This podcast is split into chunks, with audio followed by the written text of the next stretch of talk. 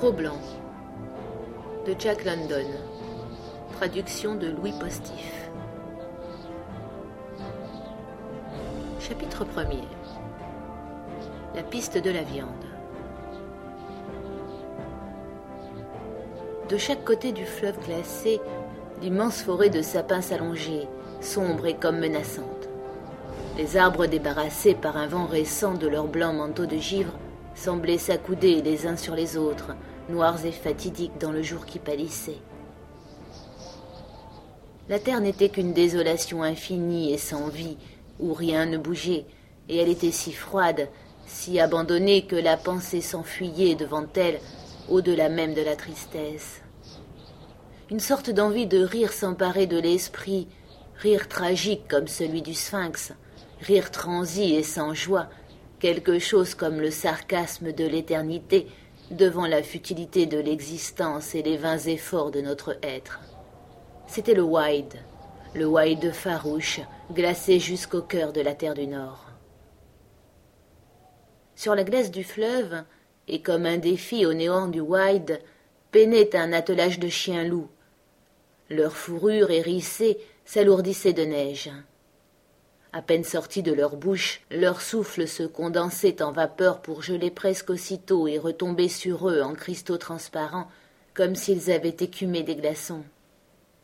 Des courroies de cuir sanglaient les chiens et les harnais les attachaient à un traîneau qui suivait, assez loin derrière eux, tout cahoté.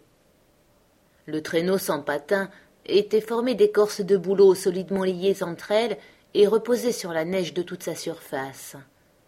Son avant était recourbé en forme de rouleau afin qu'il rejetât sur lui, sans s'y enfoncer, l'amas de neige molle qui accumulait ses vagues moutonnantes. Sur le traîneau était fortement attachée une grande boîte, étroite et oblongue, qui prenait presque toute la place. À côté d'elle se tassaient divers autres objets, des couvertures, une hache, une cafetière et une poêle à frire. Devant les chiens, sur de larges raquettes, un homme et derrière le traîneau un autre homme. Dans la boîte qui était sur le traîneau, en gisait un troisième dont le souci était fini. Celui-là, le White l'avait abattu, et si bien qu'il ne connaîtrait jamais plus le mouvement et la lutte. Le mouvement répugne au Wild, et la vie lui est une offense.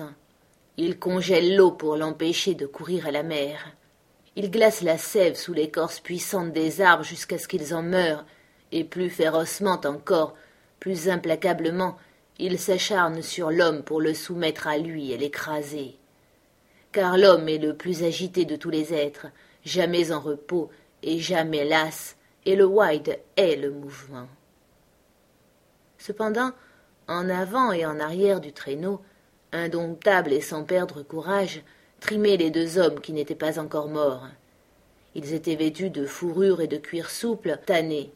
Leur haleine, en se gelant comme celle des chiens, avait recouvert de cristallisation glacée leurs paupières, leurs joues, leurs lèvres, toute leur figure, si bien qu'il eût été impossible de les distinguer l'un de l'autre. On eût dit des croque-morts masqués conduisant, en un monde surnaturel, les funérailles de quelque fantôme. Mais sous ce masque, il y avait des hommes qui avançaient malgré tout sur cette terre désolée, méprisant de sa railleuse ironie et dressés, quelque chétifs qu'ils fussent, contre la puissance d'un monde qui leur était aussi étranger, aussi hostile et impassible que l'abîme infini de l'espace. Ils avançaient, les muscles tendus, évitant tout effort inutile et ménageant jusqu'à leur souffle. Partout autour d'eux était le silence, le silence qui les écrasait de son poids mort, comme pèse sur l'eau le corps du plongeur au fur et à mesure qu'il s'enfonce plus avant aux profondeurs de l'océan. Une heure passa, puis une deuxième heure. La blême lumière du jour, lumière sans soleil, était près de s'éteindre quand un cri s'éleva soudain, faible et lointain, dans l'air tranquille. Ce cri se mit à grandir par saccades jusqu'à ce qu'il eût atteint sa note culminante. Il persista alors durant quelque temps, puis il cessa. Sans la sauvagerie farouche dont il était empreint, on aurait pu le prendre pour l'appel d'une âme errante. C'était une clameur ardente et bestiale, une clameur affamée et qui requérait une proie. L'homme qui était devant tourna la tête jusqu'à ce que son regard se croisât avec celui de l'homme qui était derrière. Par-dessus la boîte oblongue qui portait le traîneau, tous deux se firent un signe. Un second cri perça le silence. Les deux hommes en situèrent le son. C'était en arrière d'eux, quelque part en la neigeuse étendue qu'ils venaient de traverser. Un troisième cri répondit aux deux autres. Il venait aussi de l'arrière et s'élevait vers la gauche du second cri. Ils sont après nous, Bill, dit l'homme qui était devant. Sa voix résonnait rude et comme irréelle, il semblait avoir fait un effort pour parler. La viande est rare, repartit son camarade. Je n'ai pas, depuis plusieurs jours, vu seulement la trace d'un lièvre. Ils se turent ensuite, mais leur oreille demeurait tendue vers la clameur de chasse qui continuait à monter derrière eux. Lorsque la nuit fut tout à fait tombée, ils dételèrent les chiens et les parquèrent au bord du fleuve dans un bocteau de sapins. Puis à quelque distance des bêtes, ils installèrent le campement. Près du feu, le cercueil servit à la fois de siège et de table. Les chiens loups grondaient et se querellaient entre eux, mais sans chercher à fuir et à se sauver dans les ténèbres. Il me semble, Henri, qu'il demeure singulièrement fidèle à notre compagnie, observa Bill. Henri, penché sur le feu et occupé à faire fondre un peu de glace pour préparer le café, approuva d'un signe. S'étant ensuite assis sur le cercueil et ayant commencé à manger.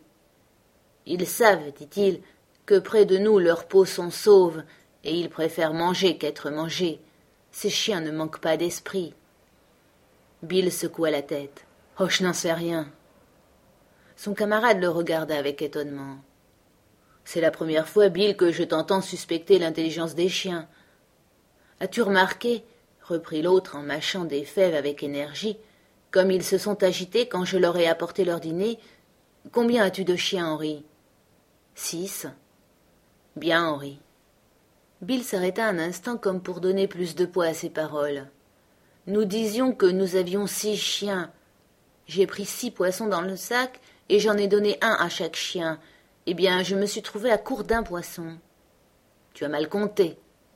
Nous possédons six chiens, poursuivit Bill avec calme. J'ai pris six poissons, et n'a qu'une oreille n'en a pas eu. Alors je suis revenu au sac, et j'y ai pris un septième poisson que je lui ai donné. Nous n'avons que six chiens, répliqua Henri. Je n'ai pas dit qu'il n'y avait là que des chiens, mais qu'ils étaient sept convives et que j'ai donné du poisson. Henri s'arrêta de manger et par-dessus le feu compta de loin les bêtes. En tout cas, observa-t-il, ils ne sont que six à présent. J'ai vu le septième convive s'enfuir à travers la neige. Henri regarda Bill d'un air de pitié, puis déclara Je serai fort satisfait quand ce voyage aura pris fin. Qu'entends-tu par là? J'entends que l'excès de nos peines influe durement sur tes nerfs et tu commences à voir des choses. C'est ce que je me suis dit tout d'abord, riposta Bill avec gravité. Mais les traces laissées derrière lui par le septième animal sont encore marquées sur la neige. Je te les montrerai si tu le désires. Henri ne répondit point et se remit à manger en silence. Lorsque le repas fut terminé, il l'arrosa d'une tasse de café et s'essuyant la bouche du revers de la main. Alors, Bill, tu crois que cela était. Jaillissant de l'obscurité à la fois lamentable et sauvage, un long cri d'appel l'interrompit.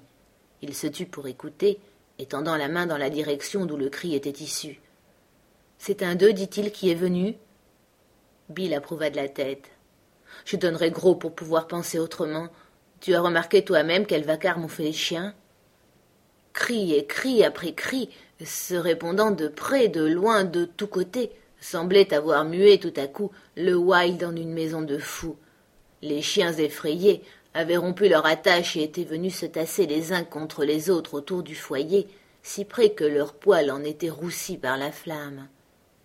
Bill jeta du bois dans le brasier, alluma sa pipe, et après en avoir tiré quelques bouffées. Je songe, Henri, que celui qui est là-dedans, et il indiquait de son pouce la boîte sur laquelle il était assis, est diantrement plus heureux que toi et moi nous ne serons jamais. Au lieu de voyager aussi confortablement après notre mort, aurons-nous seulement un jour quelques pierres sur notre carcasse? Ce qui me dépasse, c'est qu'un gaillard comme celui-ci, qui était dans son pays un lord ou quelque chose d'approchant, et qui n'a jamais eu à trimarder pour la niche et la pâtée, ait eu l'idée de venir traîner ses guêtres sur cette fin de terre abandonnée de Dieu, euh, cela en vérité, je ne puis le comprendre exactement.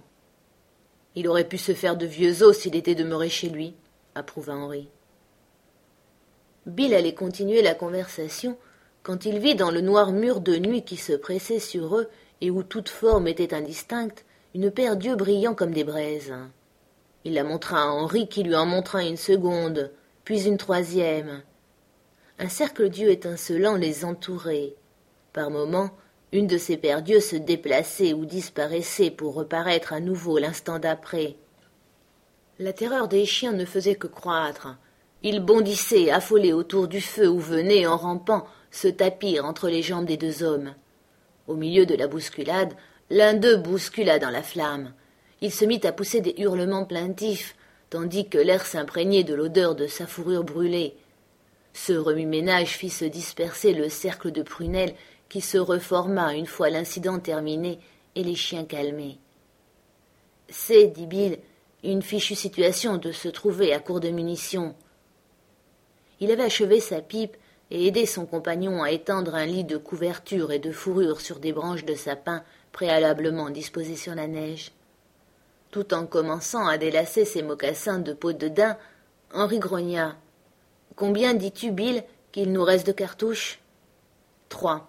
Et je voudrais qu'il y en eût trois cents. Je leur montrerai alors quelque chose assez damné. Il secoua son poing avec colère vers les yeux luisants, puis ayant enlevé à son tour ses mocassins, il les déposa soigneusement devant le feu. Je voudrais bien aussi que ce froid soit coupé net. Nous avons eu cinq cents sous zéro depuis deux semaines. Plût à Dieu que nous n'eussions pas entrepris cette expédition. Je n'aime pas la tournure qu'elle prend. Sa cloche, je le sens. Mais puisqu'elle est entamée, qu'elle se termine au plus vite et qu'il n'en soit plus question. Heureux le jour où toi et moi nous nous retrouverons au fort Anguri, tranquillement assis auprès du feu et jouant aux cartes. Voilà mes souhaits. Henri poussa un nouveau grognement et se glissa sous la couverture.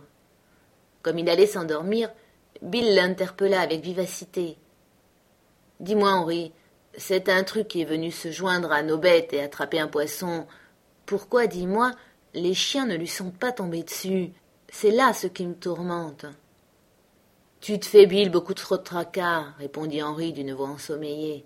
Tu n'étais pas ainsi autrefois. Tu digères mal, je pense, mais assez péroré. Dors, sinon tu seras demain fort mal en point. Tu te mets sans raison, la cervelle à l'envers. Là-dessus, les deux compagnons s'assoupirent. Ils soufflaient lourdement côte à côte sous la même couverture. Le feu tomba peu à peu et les yeux brillants resserrèrent le cercle qu'ils traçaient. Dès que deux d'entre eux s'avançaient plus près, les chiens grondaient, apeurés et menaçants à la fois. À un moment, leurs cris devinrent si forts que Bill s'éveilla. Il sortit des couvertures avec précaution afin de ne pas troubler le sommeil de son camarade et renouvela le bois du foyer. Dès que la flamme se fut élevée, le cercle d'yeux recula. Bill jeta un regard sur le groupe des chiens, puis s'étant frotté les paupières, il se reprit à les regarder avec plus d'attention. Après quoi, s'étant coulé sous la couverture. Henri. Oh. Henri. Henri gémit comme fait quelqu'un que l'on réveille. Qu'est-ce qui ne va pas? interrogea t-il. Rien, mais je viens de les compter, et ils sont encore sept. Henri reçut cette communication sans se troubler, et quelques instants après, il ronflait à point fermé. C'est lui qui, le matin venu, s'éveilla le premier et tira hors des couvertures son compagnon. Il était six heures, mais le jour ne devait point naître avant que trois heures se fussent écoulées. Dans l'obscurité, il se mit à préparer le déjeuner tandis que Bill roulait les couvertures et disposait le traîneau pour le départ. Dis-moi, Henri, demanda-t-il soudainement, combien de chiens prétends-tu que nous avons Six. Erreur s'exclama Bill triomphant. Sept de nouveau? Questionna Henri. Non, cinq. Un est parti. Enfer cria Henri avec colère, et quittant sa besogne pour venir compter ses chiens. Tu as raison, Bill. Boule de suie est parti. Il s'est éclipsé avec la rapidité d'un éclair. La fumée nous aura caché sa fuite. Ce n'est pas de chance pour lui ni pour nous. Ils l'auront avalé vivant. Je parie qu'il hurlait comme un damné en descendant dans leur gosier. Malédiction sur eux. Ce fut toujours un chien fou, observa Bill.